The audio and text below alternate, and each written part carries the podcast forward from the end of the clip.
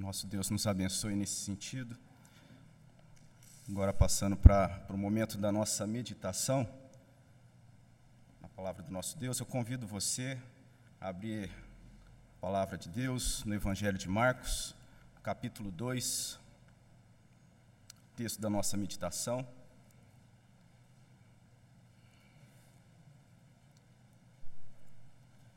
Marcos, capítulo 2, dos versos 1 a 12. Esse é o nosso texto. Convido você a abrir a palavra do nosso Deus, você da sua casa também. E eu te convido a fazer essa leitura comigo. Marcos 2, de 1 a 12. Diz assim a palavra do nosso Deus. Dias depois, entrou Jesus de novo em Cafarnaum e logo ocorreu que ele estava em casa. Muitos afluíram para ali, tantos que nem mesmo junto à porta eles achavam lugar, e anunciava-lhes a palavra. Alguns foram ter com ele, conduzindo um paralítico levado por quatro homens. E não podendo aproximar-se dele por causa da multidão, descobriram o erado no ponto correspondente ao em que ele estava, e fazendo uma abertura, baixaram o leito em que jazia o doente. Vendo-lhes a fé, Jesus disse ao paralítico: Filho, os teus pecados estão perdoados. Mas alguns dos escribas estavam assentados ali e arrazoavam em seu coração: Por que fala ele deste modo? Isto é blasfêmia. Quem pode perdoar pecados senão um que é Deus? E Jesus, percebendo logo por seu espírito que eles assim arrazoavam, Disse-lhes: Por que arrazoais sobre estas coisas em vosso coração? Qual é mais fácil, dizer ao paralítico: Estão perdoados os teus pecados? Ou dizer: Levanta-te, toma o teu leito e anda? Ora, para que saibais que o Filho do Homem tem, tem sobre a terra autoridade para perdoar pecados, disse ao paralítico: Eu te mando, levanta-te, toma o teu leito e vai para a tua casa. Então, ele se levantou e, no mesmo instante, tomando o leito, retirou-se à vista de todos, a ponto de se admirarem todos e darem glória a Deus, dizendo: Jamais vimos coisa assim. Vamos orar? Pai, nós agradecemos, ó Deus, por esse momento. Te agradecemos, ó Deus, por essa possibilidade de retorno, ó Deus, mas nós te agradecemos também pela possibilidade de nós, ó Deus, cultuarmos ao Senhor, mesmo, ó Deus, sendo através de uma conexão da internet. Que o Senhor esteja abençoando, ó Deus, a todos que estão nesse momento, é, ouvindo essa meditação. Que o Senhor nos abençoe, ó Deus, abençoe esses que estão presentes aqui nessa manhã, a, esses, a todos que estão acompanhando também de suas casas. Que seja um momento, ó Deus, tão somente para a honra e glória do Teu nome. Que o Senhor fale conosco em nome de Cristo Jesus. Amém.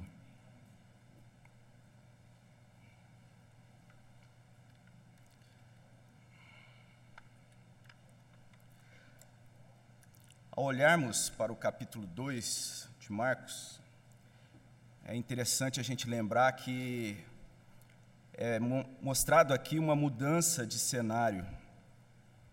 Até ali o final do capítulo 1, o que nós temos é Jesus é, percorrendo alguns vilarejos da Galileia, e assim Jesus estava ali levando a mensagem, a mensagem que era composta de esperança, gerando mudança na vida daqueles que assim acreditavam nessa mensagem, que se dispunham a seguir a esses ensinamentos.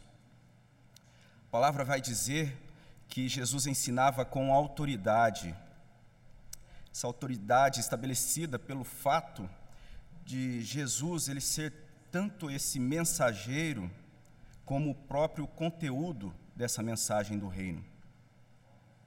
Então, quando nós chegamos aí no capítulo 2, nós vemos que Jesus novamente ele retorna ali a Cafarnaum. Então, o impressionante poder do evangelho continuará sendo apresentado. E logo aí no versículo 1, do capítulo 2, nós vemos que Jesus se encontra em casa ou em uma casa. Porém, a, a imagem de tranquilidade e descanso que poderia se esperar então depois desse período de viagem, ela é frustrada, pois ali então, depois desses desafios enfrentados, é, diante de longas caminhadas, Jesus está ali. E essa imagem ela se desfaz pelo fato de muitas pessoas é, se dirigirem a esse local, a essa casa. Eles descobrem então que Jesus está nesse local e se, e se direcionam para essa casa.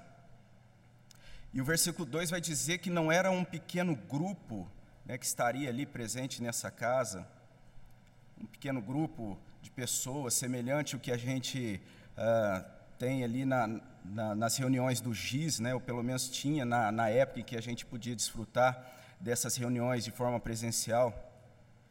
Mas o texto vai dizer que era um grande número de pessoas que se afluíram para ali. Esse grande número de pessoas é, vai impossibilitar a chegada de outras pessoas para chegar até o local. De forma que não poderia se entrar pela porta. Mas o texto vai falar que nesse local, então, a palavra de Deus é ensinada por essa mensagem, e a mensagem de Jesus é uma mensagem de salvação, a mensagem do Evangelho. Mas dando ênfase para esse local, eu proponho que a gente observe, como eu já mencionei em uma outra ocasião, pela repetidas vezes que o evangelista Marcos vai usar e apontar para casa como sendo um local de aproximação dos discípulos e também como um ambiente de ensino de uma forma mais íntima, mais próxima com as pessoas. Então, o primeiro ponto que eu gostaria que a gente pensasse é no impressionante poder do Evangelho presente em casa. Creio que o propósito geral do Evangelho seja falar a respeito da luz do Evangelho e como as pessoas, como os crentes deveriam viver. O propósito seria orientar as pessoas na forma como elas deveriam desfrutar desse Evangelho. E talvez por isso a ênfase, então, no Evangelho de Marcos, a gente vê várias vezes colocada em cima desse, desse local, da casa. Jesus retorna de uma viagem pelos vilarejos da Galiléia e chega em casa. E a narrativa parece transmitir uma ideia de um local com uma condição de lar, um lugar para se chegar depois de uma jornada, depois de uma longa viagem, de uma viagem de dias. E é nesse ambiente que a gente se depara ali que a palavra é anunciada, a mensagem é ensinada. E essa mensagem, ela deve ser entendida com os olhos que a própria palavra do nosso Deus coloca sobre o sentido do ensino o ensino verdadeiro deveria ser apresentado por aquele que conhece o ensinamento. Deveria ser por alguém que já tenha experimentado desse ensino, e, e dessa forma, esse é o sentido real e natural da ideia de ensino. Porém, isso é algo que de repente ali estava se perdendo e vem se perdendo ao longo da história, pela propagação naquele período ali da ideia grego-romana, do, dos belos discursos, dando ênfase a isso, e até mesmo nos nossos dias, com esse ideal daquela, daquela mensagem: faça o que eu falo, mas não faça o que eu faço. No entanto, o conceito é, bíblico, o conceito judaico da, da pauta ensino-aprendizado é estabelecido na ideia que já vinha ali desde o Antigo Testamento. O verbo ensino no hebraico, que era empregado, é a palavra lâmide, que pode ser usado tanto para ensino como aprendizado, diferenciando-se diferenciando só na aplicação e na concordância ali do tempo que é empregado na frase. Nesse aspecto, aquele que ensina é aquele que aprende. Aquele que ensina necessariamente deveria ser alguém que aprendeu. Por exemplo, quando nós olhamos em Deuteronômio, no capítulo 17, versículo 19, a gente vai, vai ter ali: E o terá consigo, se referindo à lei, e nele lerá todos os dias da sua vida, para que aprenda a temer o Senhor seu Deus. Para que aprenda. E esse essa raiz, a raiz desse verbo é a mesma empregada em Deuteronômio 6:1, que vai dizer: "Estes, pois, são os mandamentos, os estatutos e os juízos que mandou o Senhor teu Deus, se te ensinassem para que o cumprisse na terra que passas a possuir." Ou seja, aprendizado e ensino estão ligados na mesma raiz, no mesmo conceito. E um outro aspecto também que a gente pode assimilar desse conceito de ensino-aprendizado é que é algo é, desfrutado na intimidade, sendo vivenciado em casa, na proximidade do lar. E talvez eu acredito que seja nesse aspecto, então, o, o, que seja enfatizado aí no Evangelho de Marcos esse conceito de estar apontando para casa, a ideia de se resgatar um conceito verdadeiro de ensino para o povo de Deus esse ensino, essa proclamação feita por Jesus em casa, acredito que fala diretamente conosco nesses dias de pandemia, de isolamento social. Estamos sendo desafiados a vivenciarmos o ensino e o aprendizado do Evangelho de uma forma que nós não esperávamos. E embora hoje a gente tenha esse privilégio de estar retornando para o culto presencial, como mencionado pelo presbítero Rogério, muitos ainda deverão ah, participar dos cultos de forma online, ter a experiência desse culto e de outras atividades de ensino, aprendizado da palavra de Deus em suas casas. E isso tem sido algo difícil, pelo menos é o que eu tenho ouvido e, e confesso, até para mim mesmo, isso tem sido algo desafiador. Mas aí surge a questão: será que a nossa dificuldade nesses dias de isolamento em vivenciar em nossas casas uma vida de ensino e aprendizado de forma online está apenas relacionada com a questão da tecnologia e a dificuldade da nossa adaptação a elas? e sendo assim, sendo algo até legítimo? Ou há um desvio do entendimento do conceito de ensino e aprendizado que é orientado na palavra de Deus, que é que deve ser estabelecido em nossas interações próximas, em nossa casa, em nosso lar. Essa é uma questão que deve vasculhar o nosso coração, que a gente deve vasculhar no nosso coração. Eu vejo que essa questão de ensino-aprendizado em casa é ainda mais urgente quando nós olhamos para as nossas crianças, para os nossos filhos, sobrinhos, netos. E essa colocação, então, do poder do Evangelho presente em casa, acredito que irá apontar diretamente para a responsabilidade dos pais na condução do ensino-aprendizado, no discipulado do Evangelho na vida dos seus filhos. Eu lembro de uma história, e até muitos já devem ter ouvido, de uma criança que no final do culto ele procura o pastor e, e ele coloca para o pastor que ele gostaria de morar na igreja. E aí o pastor questiona essa criança: por que você gostaria de morar na igreja?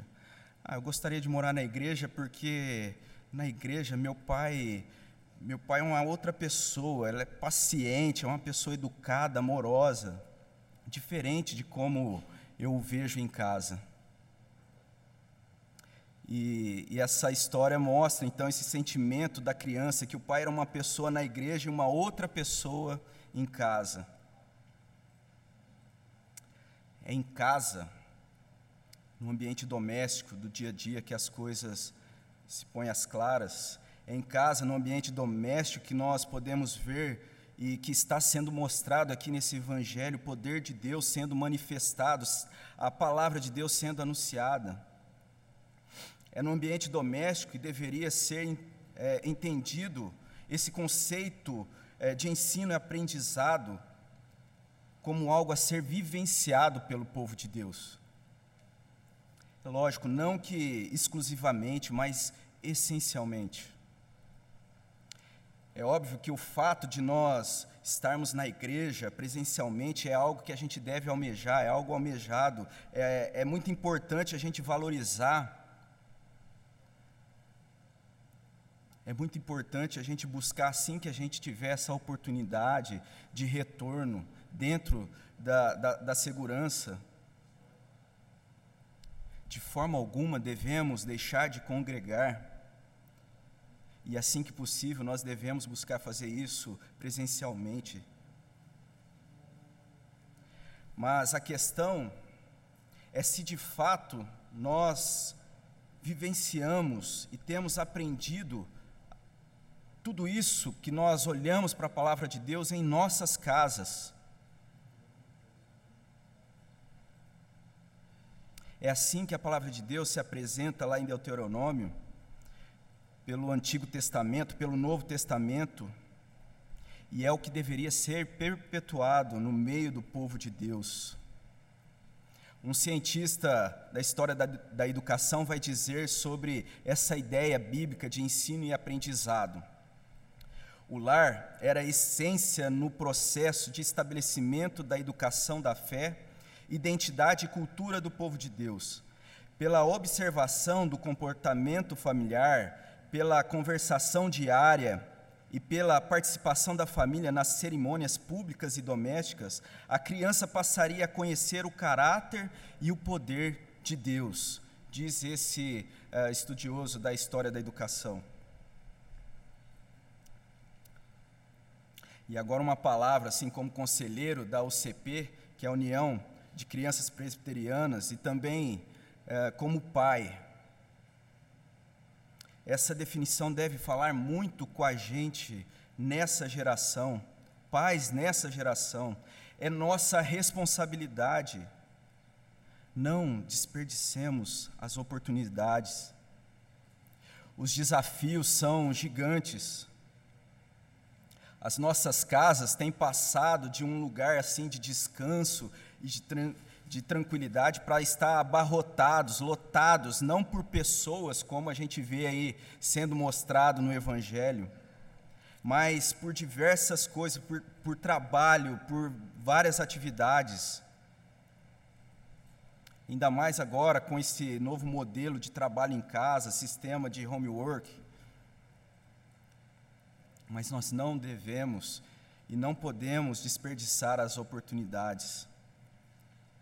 Só para lembrar uma história relatada recentemente que eu ouvi de uma irmã, que ela, ela conta é, que ela tem optado em, em fazer as suas devocionais não somente em momentos é, solitários, mas tem procurado fazer as suas devocionais também ali na vista das suas crianças. E ela tem sido ah, impactada pelo fato de espontaneamente, muitas vezes, essas crianças se aproximarem dela para estar tá ali orando junto, na sua companhia. Ou ainda a experiência de, em um momento de oração, ali na hora do almoço, uma oração convencional, quando solicitado uma pequena criança, uma criança de cinco anos, interrompe a oração e pergunta como é mesmo o nome daquele moço que corta o cabelo fazendo menção do nosso irmão Teitei, que é cabeleireiro e que tem sido motivo das nossas orações no enfrentamento de enfermidade. Ou seja, nós é, vemos o engajamento, juntamente com a, com a igreja e com os pais dessas crianças, nas batalhas enfrentadas em oração. E isso é o poder do Evangelho presente em casa. Continuando o texto, podemos ainda olharmos e vermos um momento que, diante de tudo isso, um indivíduo é levado até a presença de, de Deus, né, de Jesus, sendo trazido ali por quatro homens. Então, nós temos o segundo ponto dessa meditação, o poder do Evangelho orientando as iniciativas. O versículo 3 vai dizer: Alguns foram ter com ele, conduzindo um paralítico, levado por quatro homens, e não podendo aproximar-se dele, por causa da multidão, descobriram o eirado no ponto correspondente ao em que ele estava, e fazendo uma abertura, baixaram o leito em que jazia o doente. Alguns foram ter com ele, ou seja, mais que um, conduzindo um paralítico que era levado por quatro homens. Podemos concluir aí, um mínimo de seis pessoas participando então dessa, dessa operação. Independente do número de pessoas, nós podemos imaginar ali um pequeno grupo de pessoas participando, então, dessa, de, desse momento. Um pequeno grupo envolvido. E a questão que eu gostaria de destacar é a disposição, a estratégia usada, exigida nessa ação. Não foi algo executado de qualquer maneira, a situação exigia uma atenção não deve ter sido algo muito simples nem muito comum. Porém, essa equipe se envolve, assume ali então os riscos para um propósito nobre. Muitas possibilidades têm se trazido e se sugerido a respeito de como foi feito, se foi utilizado corda, eh, como era o telhado, como era a estrutura ali que foi eh, aberta para a descida dessa maca. Mas o fato é que essa imagem realmente é algo muito interessante. Na sala das crianças ali, quando é contada essa passagem, essa, narra essa narrativa, ela faz muito sucesso, né?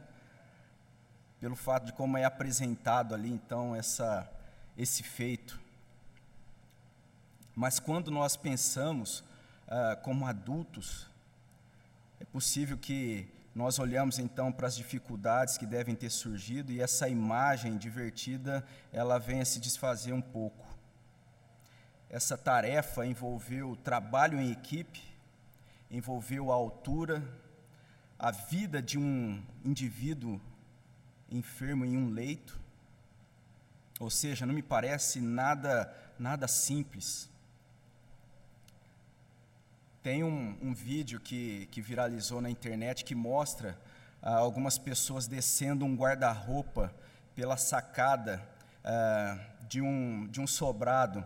E uma pessoa embaixo, provavelmente a dona desse, desse imóvel que está sendo descido ali eh, pela sacada, ela está filmando e passando então as coordenadas. E, e esse guarda-roupa começa a bater no, no, nas telhas da marquise ali, e aquilo vai gerando uma tensão, mas até que enfim eles conseguem então descer o móvel até o chão. E aí então ah, os homens vão é, pegar esse guarda-roupa e na hora que eles peguem, pegam esse guarda-roupa, deixam o guarda-roupa cair, o guarda-roupa se despedaça e todo aquele trabalho né, vai por terra. A cena que nós olhamos no texto, nesse evangelho, mostra uma disposição que é orientada com um propósito singular. Os esforços estão sendo direcionados para um conteúdo importante. As, in as iniciativas estão sendo primariamente na pessoa de Jesus, na mensagem que ali está sendo apresentada o texto vai dizer que descobriram o erado no ponto correspondente em que Jesus estava, é o que diz o versículo 4. E Jesus estava ali proclamando a palavra. Creio que nós podemos pensar que esse era o alvo inicial, o que Jesus haveria então de depois estar fazendo na vida desse indivíduo, não parece estar ali sendo mostrado nesse primeiro momento no texto não parece ser aquilo que está ali, então, naquele momento, uh, motivando e desenvolvendo a orientação daqueles homens. É o poder do Evangelho que orienta a ação desses homens. Em uma palestra, reverendo Davi Charles ele vai falar sobre a importância da defesa da fé, é, da apologética no, na, na evangelização. E ele vai dizer que não deve ser algo considerado, então, a apologética, a defesa da fé, é, como sendo uma espécie de arma de extermínio que vai atirando, né, sendo usada pelos crentes, de, disparando de qualquer maneira, mas sim conjuntamente com uma teologia bíblica, uma teologia sistemática, formando uh, um conjunto de orientações que devem ter um único e principal propósito de apontar para Cristo e a sua glória. Em tempos como os de hoje, do avanço das mídias, infelizmente, muitas vezes o que a gente vê são discussões revestidas de verdades, mas que não transmite o propósito de apontar para Cristo, mas sim o propósito de apontar a um vencedor em um ringue teológico. Até para usar um termo mais contemporâneo aí, usado pelos jovens, apontar aquele que, que lacra a, a discussão. Mas o texto vai dizer: vendo-lhes a fé, Jesus disse ao paralítico: Filho, os teus pecados estão perdoados. A expressão ela está sendo colocada no plural, vendo-lhes. Inclusive no original ela vai passar bem forte essa ideia. A fé deles é objeto do olhar de Jesus. Isso não de uma forma condicional para aquilo que Jesus haveria de fazer, mas apontar para o fato de que esse grupo, participando desse movimento e dessa ação de restauração, ele está fazendo parte de tudo isso que acontece na vida desse paralítico. Essa deve ser uma apologética correta, uma defesa de, da fé correta, centrada em Cristo, centrada em levar pessoas a essa fé salvadora tem como alvo o Evangelho, a graça de Cristo, o seu amor e o seu ensino. Então, como vimos até aqui, temos um Evangelho que é apresentado com poder, poder do Evangelho presente em casa, um poder do Evangelho orientando as iniciativas. Mas também o texto vai mostrar que o poder do Evangelho não é algo neutro, mas é algo que traz impacto aos corações. O poder do Evangelho impacta corações. Lá em Romanos, no capítulo 1, nós temos no verso 16: Pois não me envergonho do Evangelho, porque é poder de Deus para a salvação de todo aquele que crê. O Evangelho é poder de Deus para a salvação de todo o que crê. Essa verdade é apresentada aqui no Evangelho de Marcos, quando Jesus diz ao paralítico: Estão perdoados os teus pecados. Fica evidente no texto a prioridade colocada em ordem, em ordem de importância para Jesus nessa narrativa. E essa deve ser a verdadeira prioridade da existência humana ter os pecados perdoados. Por mais que se apresente ou que se apresente aqui no, no, no, no texto, a principal deficiência está na alma pecadora carente da graça e do perdão de Jesus. Mas o perdão de Jesus não é um perdão simples, por uma simples ofensa ou a um ato apenas cometido. O perdão de Jesus é um perdão restaurador, um perdão impactante. Tanto que, quando nós olhamos para o texto, alguns escribas ali, mestres da lei, que eram uma espécie de eruditos, de intelectuais das Escrituras, são impactados em seus corações. O verso 6 vai dizer: Mas alguns dos escribas estavam assentados ali e arrazoavam em seu coração então, esses escribas, fazendo uh, uso do vasto conhecimento que, que tinham, eles vão dizer: por que fala dessa maneira, desse modo? Isso é blasfêmia. quem pode perdoar pecados senão um, que é Deus? Quem pode perdoar pecados senão um, que é Deus? E esse questionamento vai ser respondido.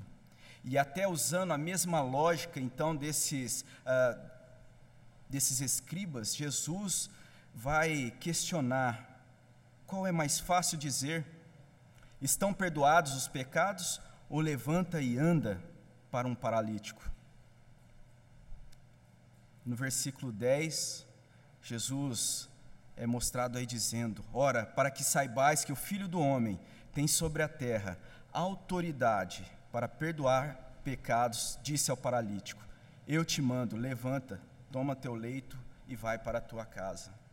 Jesus apresenta a sua divindade e a sua humanidade nessa expressão filho do homem, que tem autoridade para perdoar pecados, autoridade para transformar vidas e para curar enfermidades. Esse é o poder do Evangelho de Jesus.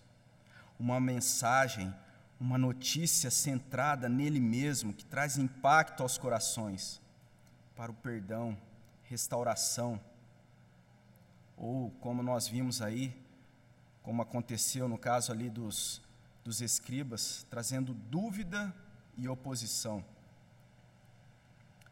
Nessa transformação envolvendo o enfermo, um poder presente ali naquela casa, note como Marcos novamente ele vai uh, falar, colocar aí a instrução de Jesus Jesus vai ordenar para o homem: toma o teu leito e vai para a tua casa.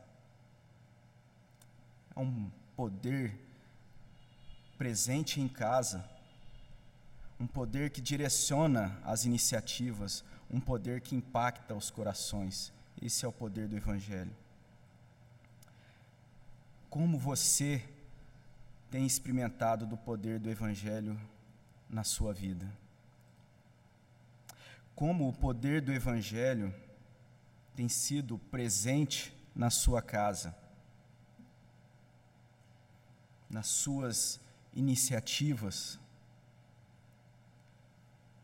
tem impactado o seu coração, gerando transformação, perdão e restauração? Ou dúvida, questionamentos? Dúvidas sobre esse poder do Evangelho como é demonstrado ali o que aconteceu no coração dos escribas. E nós podemos dizer que essa espécie de dúvida, de questionamentos, é, é uma enfermidade, um pior das, paralis, das paralisias e deficiências. Uma paralisia, uma deficiência na fé de Jesus, no poder do Evangelho. retornando lá pra, para o texto de Romanos, pois não me envergonho do Evangelho, porque é poder de Deus para a salvação de todo que crê. Jesus tem poder para operar cura física, como aconteceu na vida do paralítico, que é narrado no texto, seguindo então os propósitos soberanos de Deus.